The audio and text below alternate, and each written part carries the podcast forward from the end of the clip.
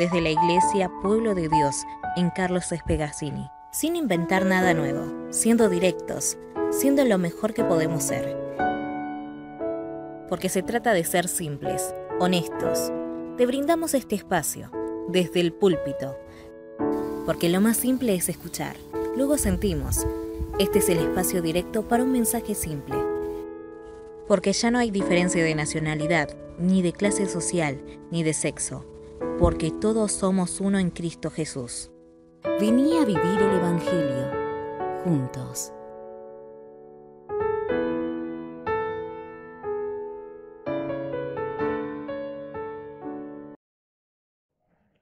Bueno, amados,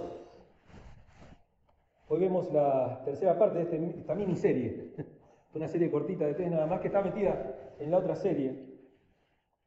No sé si se dan cuenta cómo vamos avanzando, en cierta forma, eh, en, en la progresión de, las, de, los, de los mensajes.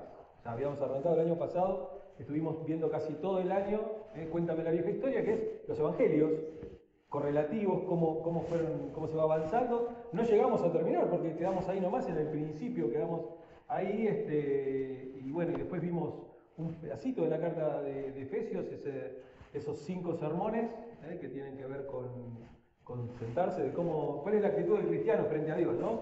Sentarse, descansar en Él, caminar, eh, andar, vivir y mantenerse firmes, ¿no? Dijimos que la- el Evangelio, la vida del cristiano, no era una lucha de conquista, sino que era una lucha de defensa, de defensa frente a lo, a lo- a lo que viene atrás. Y después empezamos con, con ese camino a la Pascua, ¿eh? que vimos toda la pasión de Cristo a lo largo, cómo se va, desenlazando eh, las cosas para que Cristo termine en la cruz. Y ahora estamos viendo después de la cruz. ¿Qué pasa después de la cruz? Cuando Jesús comienza a aparecer ya resucitado y ya con una misión, con una misión distinta para los apóstoles. Los discípulos dejan de ser discípulos en ese momento para pasar a ser apóstoles. ¿eh? Pasan a ser enviados. De alguien que está aprendiendo a alguien que es enviado. Alguien que ya supuestamente se supone que tiene cierta madurez y pueden empezar a caminar. Y habíamos visto dentro de esa serie, cuando vimos Juan 21, eh, a mí me pareció muy, muy interesante el capítulo 21 completo de, de Juan, que si uno no lo ve así en tres partes, en medio, pero se puede, se puede hacer distintos bosquejos y yo elegí este bosquejo para hacer y lo titulé ¿Qué hacemos con el resucitado? ¿Qué hacemos con un Cristo resucitado? ¿no? El otro día, de paso, empecé a leer de vuelta el... eh, no lo estoy leyendo, lo estoy escuchando, porque tengo el audiolibro, de los hermanos Karamazov, que hace mucho, mucho tiempo. Y es un libro muy gordo, muy grandote, y, la verdad que no tengo tiempo para, como para sentarme a leerlo, entonces lo estoy escuchando, lo voy escuchando de a poco. Este, porque la verdad que es un libro muy interesante, un libro eh, que tiene mucha espiritualidad y todo, y todo ¿no? Eh, un libro de, de... Uy, se me fue de la cabeza. Me sale Tchaikovsky, pero ese es el músico, el otro. Este, Fyodor Dostoyevsky. Bueno, Juan, vamos a Juan 21 de vuelta, ¿no? Eh, y vimos ¿eh? una, una introducción de qué era, para qué Juan escribe su evangelio. Ahí en el 20 termina hablando un poco del evangelio y dice, bueno, todas estas cosas les sirven para que crean en este, en el Cristo. Yo les muestro que este Jesús es el Cristo. Yo les muestro eso. Y le dice, y para que creyendo en Él tengan vida eterna. Ese es el objetivo del Evangelio, no hay otro objetivo más, más que ese, ¿no? Y después vimos el, versículo, el capítulo 21, ya con una noche de derrota, vimos del versículo 1 al 3, ¿eh? de cómo habían pescado, ¿sí? habían salido a pescar sin pescar, o sea, se habían vuelto. Y vimos la semana pasada una noche de decisión, y vimos del capítulo 4 al 17, ¿eh? y vimos ahí la comparación también de la pesca milagrosa de Lucas 5, ¿eh? la comparamos con Juan 21, y vimos todas esas cosas, y vimos de que tenemos que también ser una iglesia que tenga redes fuertes y que contengan a las personas. ¿no? ¿De qué sirve ser pescador si después la pesca se pierde acá, ¿no?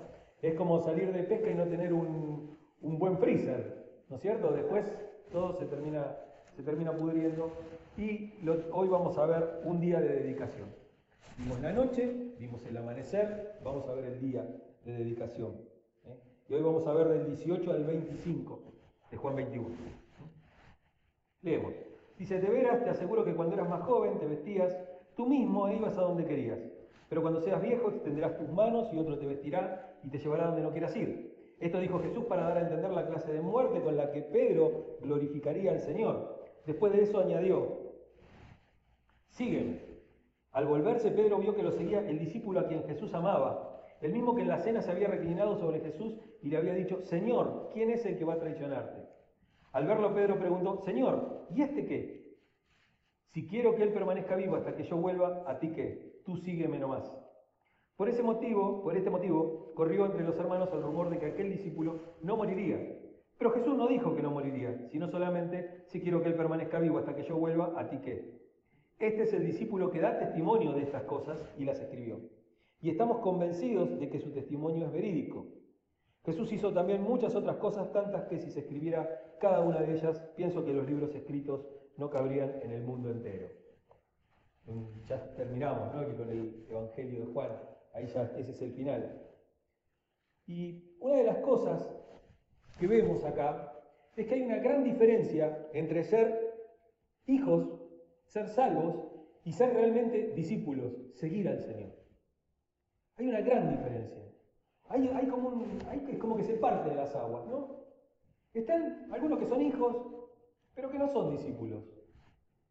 ¿Cuántos que tienen más de un hijo saben que tienen más feeling con uno que con otro? ¿No es cierto? Hay hijos que son más compañeros, hay hijos que tienen distintas características. Entonces, a todos los, los vamos tratando distinto. Y, uno si tiene que hacer un emprendimiento, tiene que hacer algo, y busca al hijo que lo acompaña siempre. No, busca al otro. El otro sabemos que ya no, nos da bolilla, ¿no es cierto?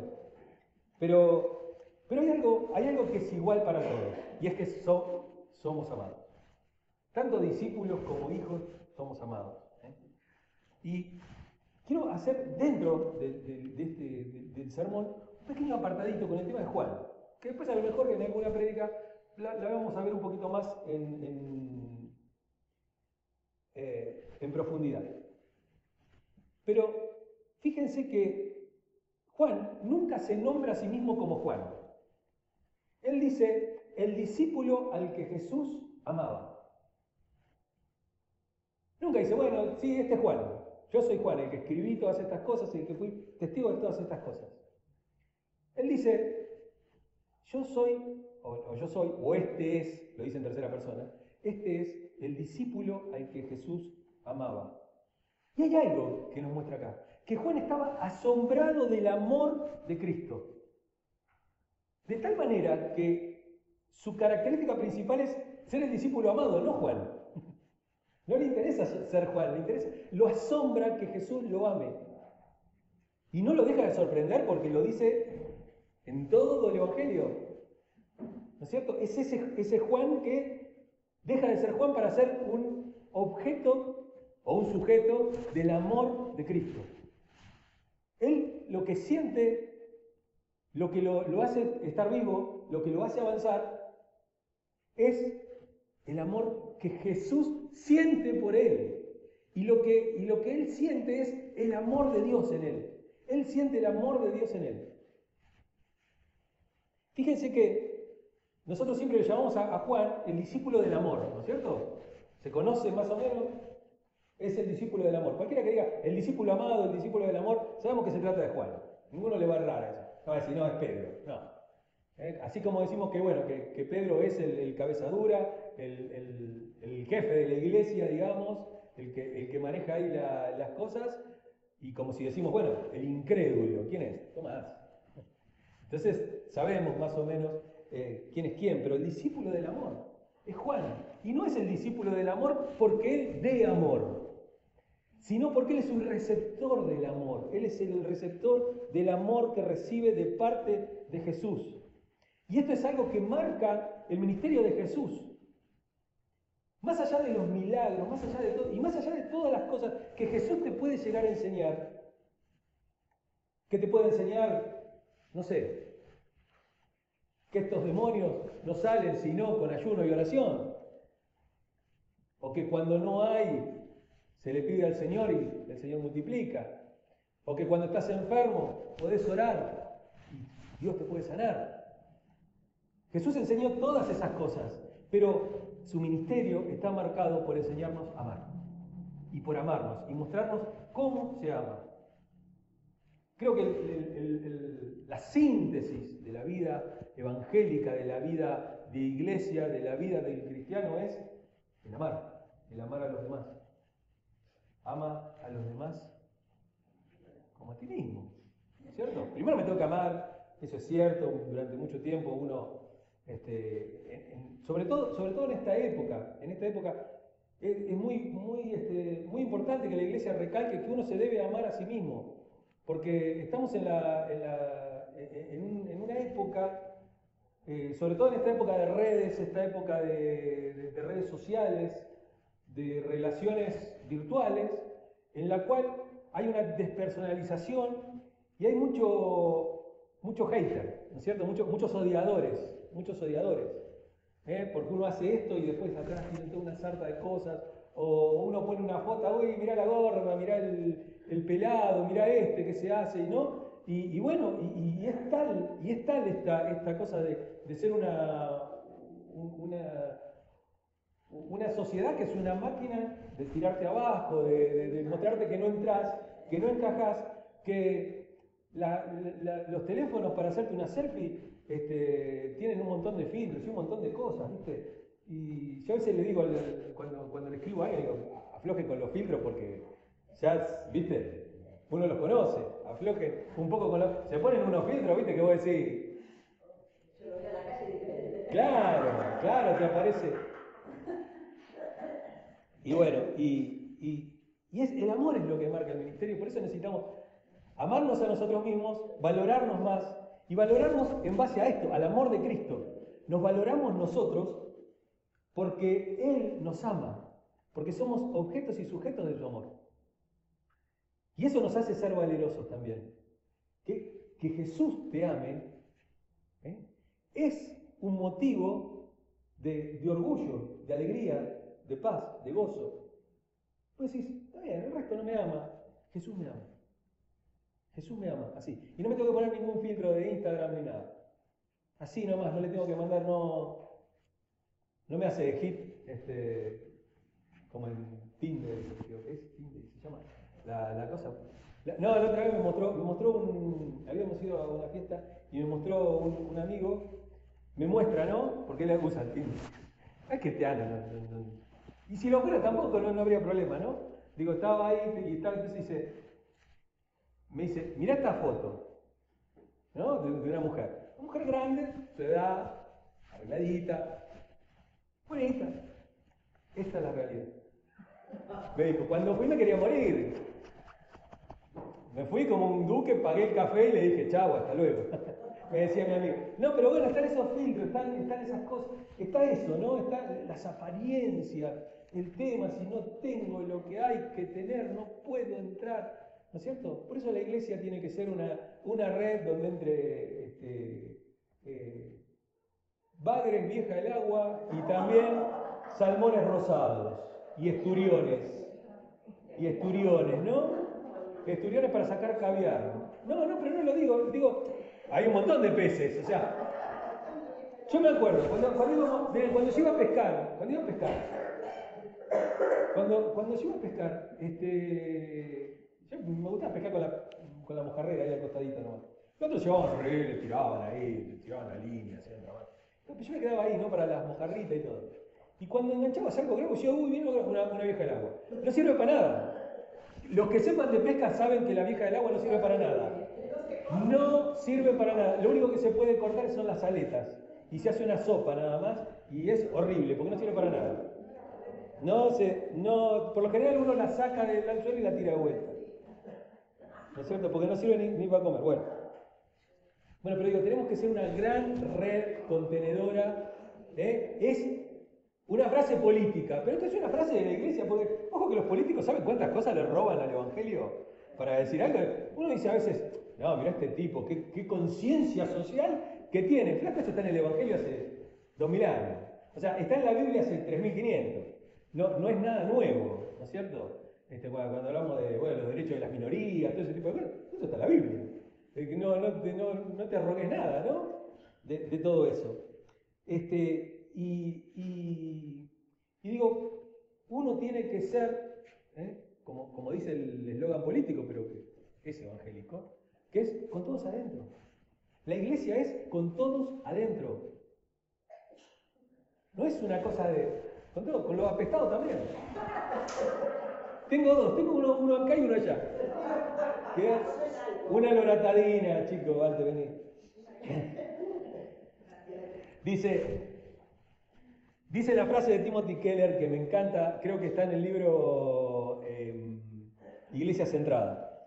Dice, el Evangelio dice que eres a la vez más pecador y defectuoso de lo que nunca te atreverías a creer, pero más amado y aceptado de lo que nunca te atreverías a esperar.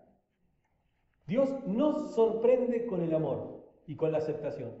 Dios nos sorprende con el amor y la aceptación. Dios no se, eh, Dios acepta, atrae, ama, abraza a personas que nosotros ni la miraríamos que nos producen rechazo porque no están dentro de nuestros carnes. Por eso a veces cuando... No. No. Y la iglesia hace eso. No. Y cuando vos decís, esta iglesia está abierta a todos, ah, vos te ganó el gobierno este, y hablas con lenguaje inclusivo. Digo, ¿a, cuántos de ustedes se le fue la fe porque yo dije todo eso? ¿Ustedes pueden creer que hay gente que no vino más por eso? Por un solo mensaje, todos. Ah, vos te comió la cabeza el gobierno. Yo no, no, yo necesito un pastor, no sé qué cosa, me dijo, qué sé yo. Bueno, qué sé yo. Anda a buscar a Saulo de Tarso. No le va a gustar Saulo de Tarso porque Pablo aceptaba a todo el mundo. Anda a buscar a Jesús. Y no te va a gustar Jesús porque Jesús aceptaba todo.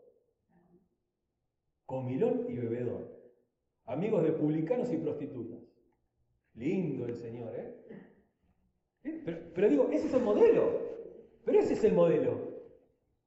El modelo no son los inspectores espirituales que andan mirando por la calle a ver que, este puede ser salvo, este le predicaría, a ver, a lo mejor. Claro, sí, sí, sí. Uno tiene. No, tiene eh, discernimiento de espíritu. Tiene espíritu de sospecha, ¿no es cierto? Todos, todos son sospechosos hasta que se demuestre lo contrario. Pero esta frase la, vuelvo a leer porque me gusta. me gusta mucho. El Evangelio dice que eres a la vez más pecador y defectuoso de lo que nunca te atreverías a creer. ¿Eh? Nosotros a veces tenemos un concepto de nosotros, bueno, pero no somos. No, somos peores todavía que eso.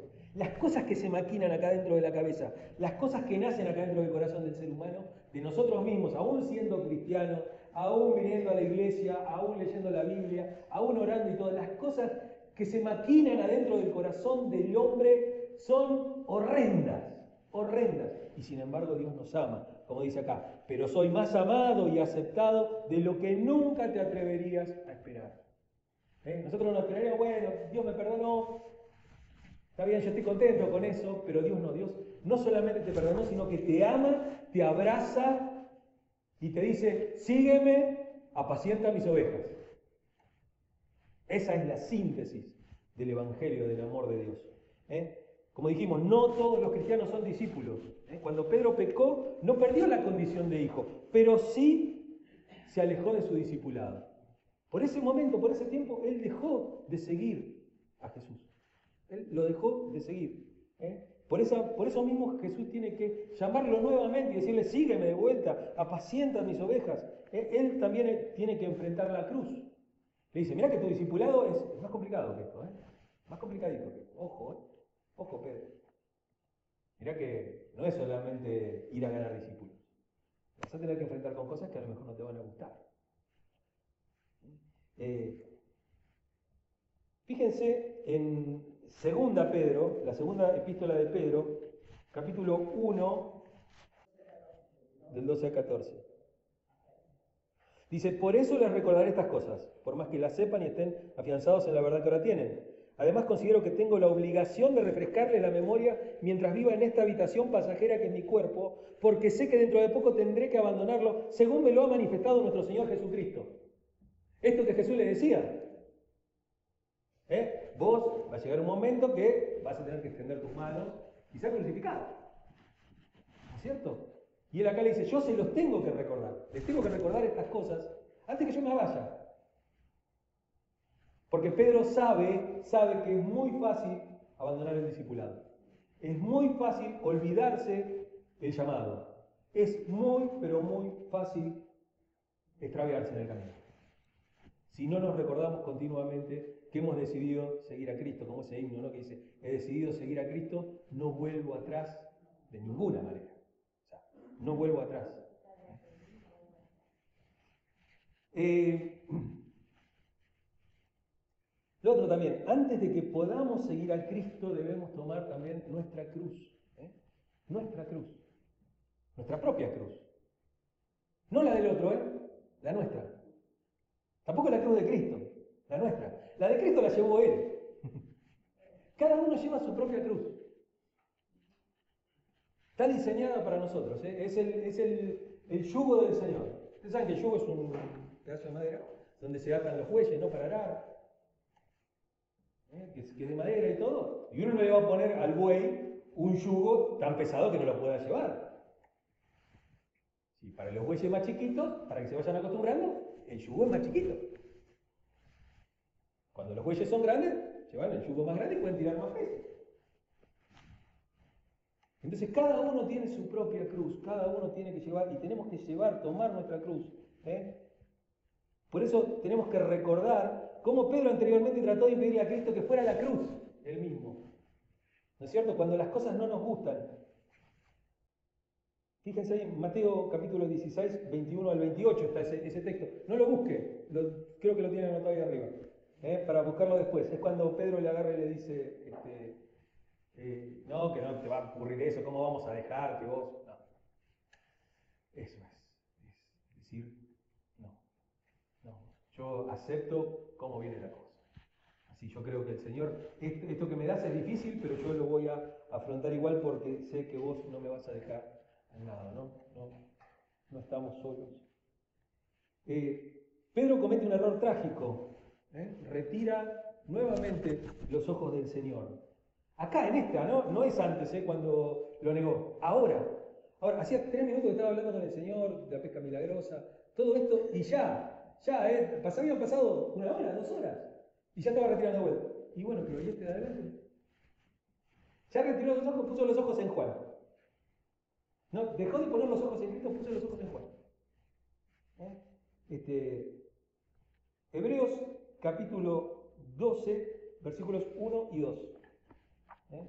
Hebreos 12, 1 y 2.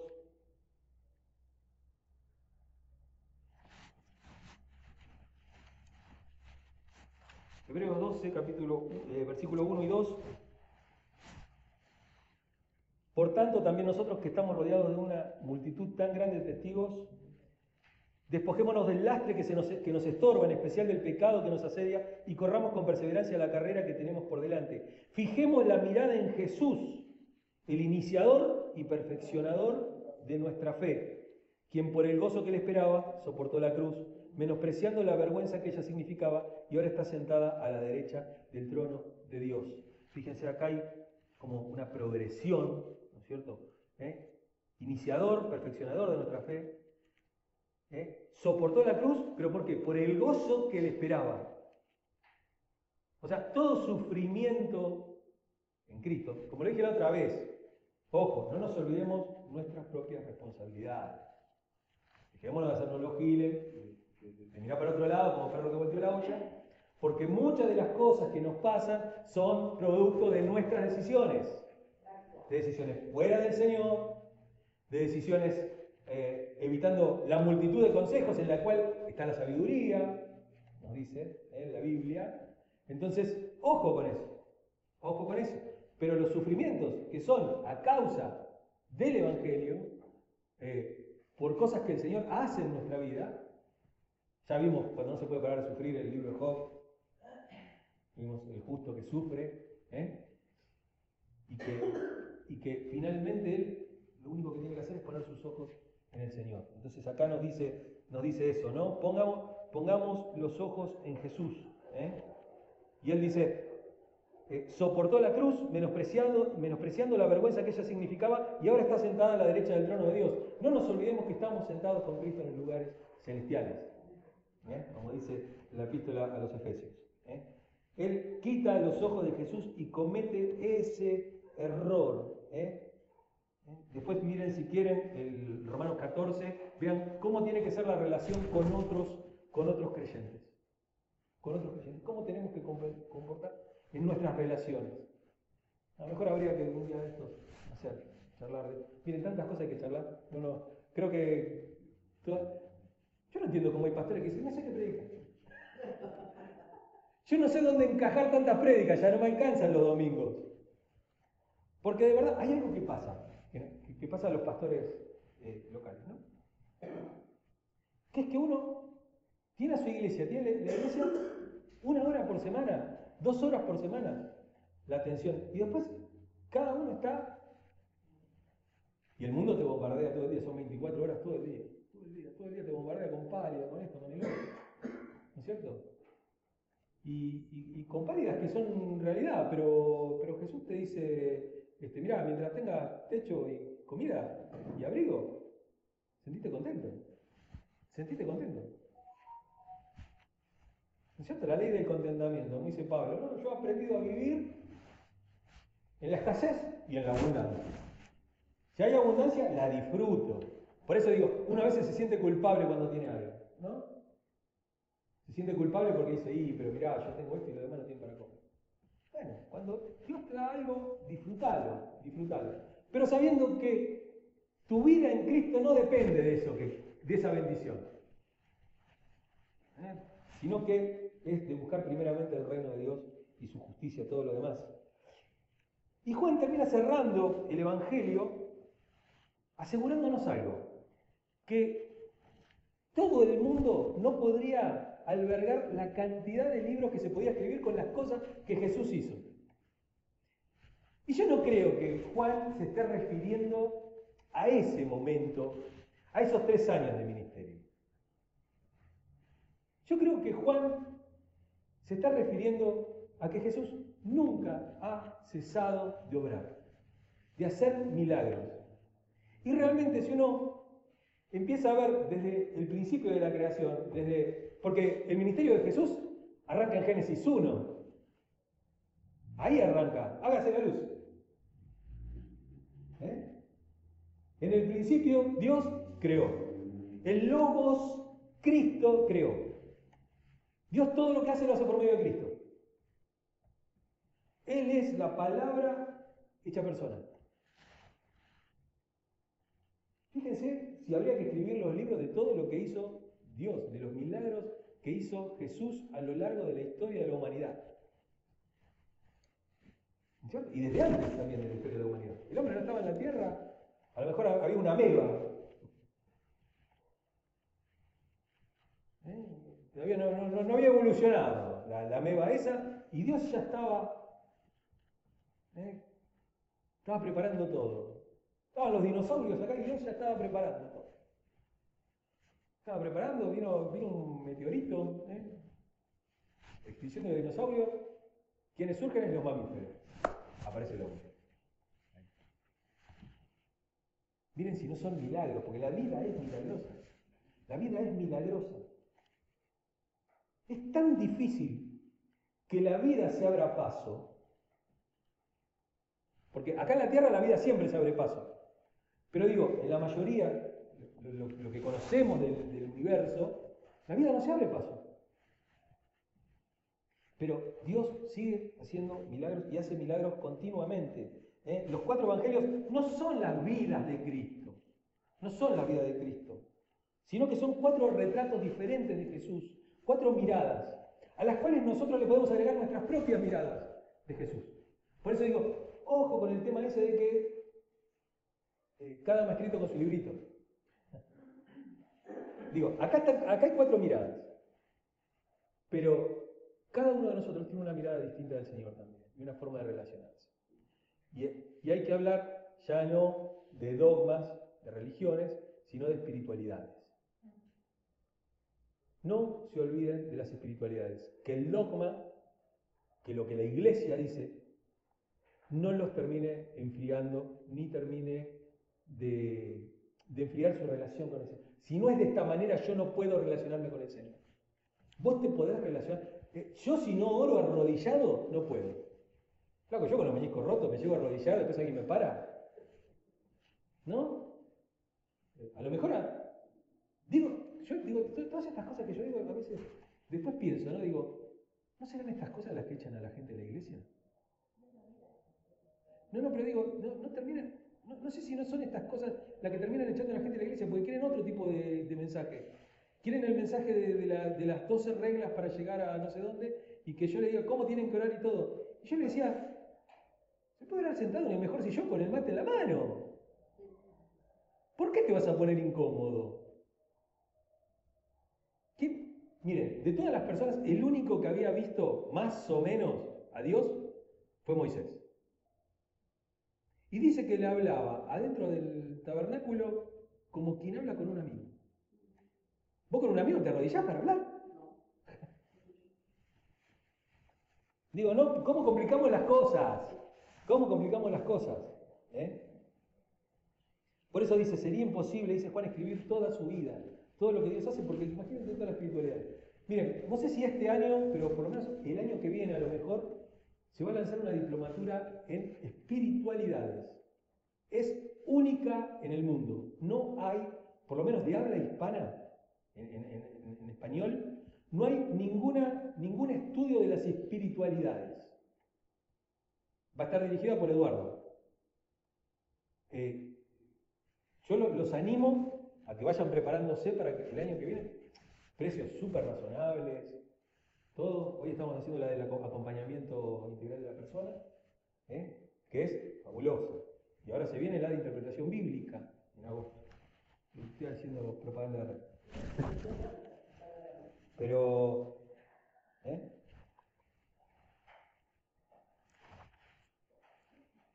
Pero fíjense algo, cuando uno eh, quita la, vida, la vista de Cristo, ¿eh? Eh, cuando uno deja de ser discípulo, le pasa lo que le pasó a Pedro. Y deja de ser, como era Job, ¿no? Perfecto y recto delante del Señor. Perfecto y recto. Esto se lo robé a Marcos Vidal. Porque me gustó mucho esta definición. Perfecto y recto. ¿Eh? ¿Y qué es ser perfecto y recto? Es, uno es íntegro por dentro, pero también lo es por fuera. Y cuando uno no es Igual por dentro que por fuera, uno dice, no, yo soy esto, el otro, y habla, y dice, y, esas, y eso que uno dice no se condice con la forma de que uno actúa en la vida. Si uno va por la, vida como si Dios no existiera, y después viene el domingo acá y es, camina 10 centímetros del piso, tiene seis pares de alas, ¿no es cierto? Cuando uno no condice, pierde algo que debe tener cualquiera de los cristianos, de cualquiera de nosotros. Y es ser coherentes. Coherentes. Falta coherencia en la iglesia. Falta coherencia en la iglesia. Falta coherencia, ¿por qué? Porque nosotros pensamos que la santidad es algo inalcanzable. Inalcanzable. O, o todo lo contrario, pensamos que la santidad son tener tres o cuatro características, decir amén, aleluya, gloria, ¿no? Es, es, que siempre te falten cinco para el peso para la oración, ¿no? Oramos por los alimentos y después, sí, Padre, gloria, aleluya. No sé cuántas cosas más porque te parece que es poco. ¿Cierto? Eh, parece que es eso. Es, ay, eso, qué mal. Qué feo esto que está pasando, esto no es del Señor. Cuando es una, es una coherencia entre eso que nosotros creemos en la fe, en lo que vemos en Jesucristo, porque hay dos cosas. Vamos a ponerle que hay dos palabras. Dos palabras. Una es la palabra de Dios escrita, que es esto, que es la Biblia. Y otro es la palabra de Dios viva, que es Cristo. Porque acá dice muchísimas cosas. Y vos decís, si yo tengo que hacer todo lo que dice acá, no me va a alcanzar la vida. No me va a alcanzar el tiempo, ¿cómo hago? Bueno, nada más, deja. Vamos por otra cosa. Pero cuando uno lee los evangelios, ve que Jesús se comporta de una manera que es mucho más simple y él cumple todo esto en su forma de actuar. Entonces uno dice, bueno, está la palabra escrita y la palabra viva. Yo vivo como viviría Jesucristo.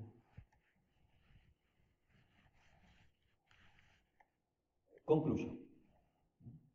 ¿Y si Pedro no se hubiera encontrado con Cristo en el capítulo 21 de Juan?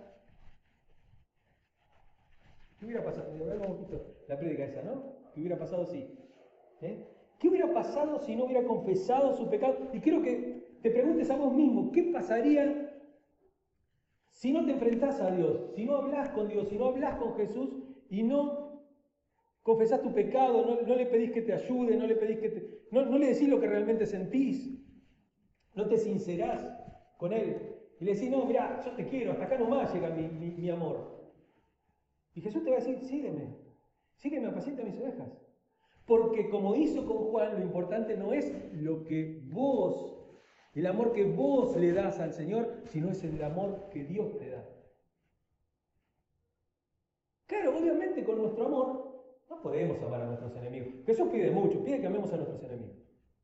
Que oremos por los que nos vituperan, por los que nos persiguen. Y uno no tiene muchas ganas. Y de nosotros no sale eso. Por eso Jesús te dice, yo te amo de tal manera que mi amor sobreabunda en tu corazón, se derrama en tu corazón, mi amor produce en vos ríos de agua viva que saltan para vida eterna y que te ayudan a amar a los demás, a comprender a los demás, a ser empático, a ponerte en los zapatos de los demás. Que te ayuda a amar la vida, porque la vida la verdad que no es muy amable. No es amable con nosotros, ni tampoco es muy digna de amar en el sentido de que la vida es un valle de sombra y de muerte, como dice el salmista. Pero el salmista no dice, yo soy un campeón, yo me las sé todas, sé este, eh, taekwondo, soy cinturón negro, soy boina verde, soy un Navy SEAL del ejército que atrás, atrás de la, doblo en la esquina y si pasa algo yo, el salmista no se fija en él, él dice, pero yo no estoy solo, pero vos me acompañás en, ese, en esos caminos, en esos valles de sombra y de muerte. ¿eh? Eh, ¿Qué hubiera pasado con Pedro en Hechos 1? ¿No es cierto? Si no hubiera estado Pedro ahí con el Señor, si no hubiera aceptado de nuevo el discipulado, bueno, ahora quédense acá en Jerusalén, esperen la promesa del Padre. Por segunda vez se lo tenía que decir. Ya se lo había dicho antes, pero ahora se lo dijo de vuelta, en Hechos 1. Dice, esperen la promesa del Padre acá, quédense acá. Y dice que estaban todos orando, todos, cuando vino el Espíritu Santo y en Pentecostés. Dios pudo usar a Pedro más tarde debido a que él arregló las cuentas con el Señor. Por eso tenemos que arreglar nuestras cuentas con el Señor.